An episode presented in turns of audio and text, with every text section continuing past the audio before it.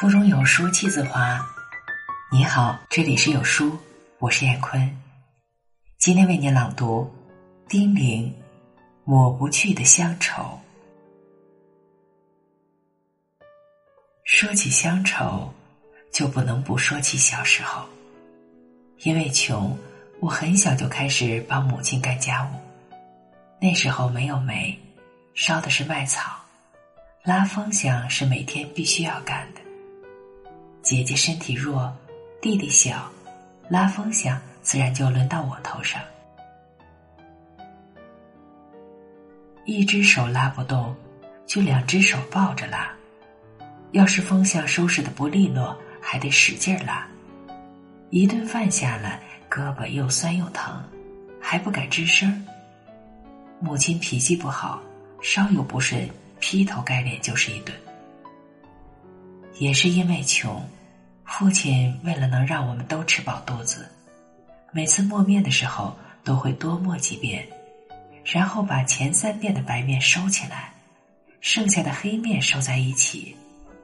母亲做饭时，半碗白面加一碗黑面和成硬面，用擀面杖擀成案板大的一张，切成面条，等锅里的洋芋煮烂的时候下进去。一年四季，洋芋煮面条是吃的最多的。可那个年代也只有洋芋可以养活人，于是，洋芋鱼鱼、洋芋饼子、洋芋饺子、烧洋芋、烤洋芋，母亲变着法儿的给我们做洋芋吃，才让我们在那个贫穷的年代里不至于挨饿。还是因为穷，我要干许多活儿：放猪、放羊、割草、拔芨芨草、割麦子、打场。一年四季，每个季节都有每个季节的活儿。条件稍微好点的人家，姐弟俩放一头猪，而我一人放一头回去的时候，还要捎带割一筐猪草。那时候的庄稼收完后是不犁地的。麦茶地变成了放羊的好地方。每天天不亮就被母亲叫醒的我，赶着羊群深一脚浅一脚的到了麦茶地里的时候，整个鞋早就被露水打湿了。好不容易等到太阳出来，找个不长草的田埂，学着父亲的样子点上一堆柴火，坐在火堆旁边烤火边烤鞋子。湿透的鞋子上，一会儿功夫就开始冒热气，这时的脚是最难受的。于是，干脆把鞋子脱掉，放在火堆旁烤，两只手抱着脚捂着，捂着，要好长时间脚上才会有知觉。等到鞋烤干了，脚也捂热了，羊也吃饱了。这时还要去拔田埂里已经长饱的芨芨草，拔芨芨草可是个技术活儿，拔不好芨芨草会把手割破。为了回去少挨骂，我想尽了办法，终于找到了一个小窍门：从芨芨草的最靠近根部的地方下手，两只手上都要把劲用饱，找一个合适的角度斜着拔，这样不但快。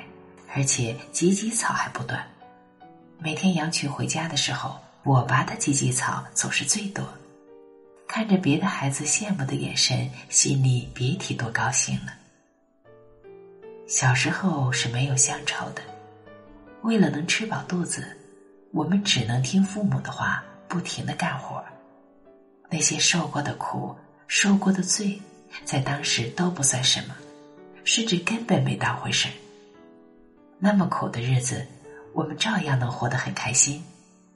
三五个伙伴，夏天抓石子儿、跳方格、捉迷藏，偷偷去河坝里洗澡；冬天踢毽子、玩鸡毛信、木头船垫、嘎嘎嘎，还有很多能说出来、用字却没法打出来的游戏。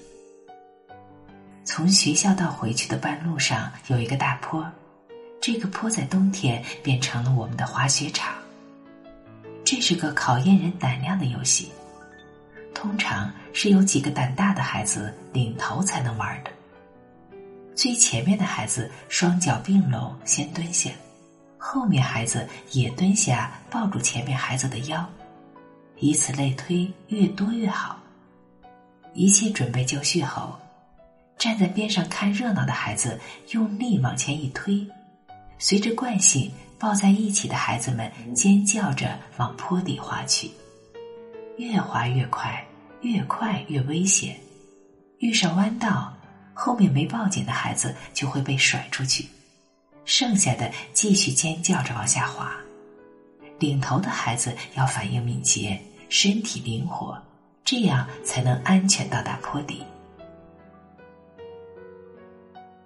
但很多时候，等到坡底的时候。十有八九都是人仰马翻的结果。有的孩子裤子扯破了，有些孩子一头扎进了雪堆里，满头满脸都是雪，鼻涕、眼泪，哭着笑着，手冻红了无所谓，脚冻疼了也不管。所有的这些童年旧事，几十年后依旧在脑子里记着，记着，记着。变成了乡愁，浓浓的乡愁啊！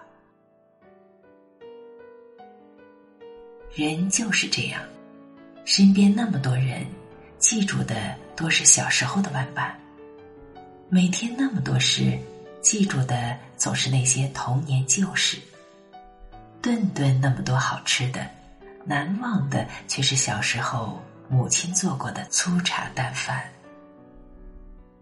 小时候是没有乡愁的，等长大后却发现，那些沟沟坎坎、低矮破旧的老屋，屋后的那棵大沙枣树，村口的老坝、老仓库，新沟沿上的河白杨、芨芨草，都成了记忆深处永远也抹不去的乡愁。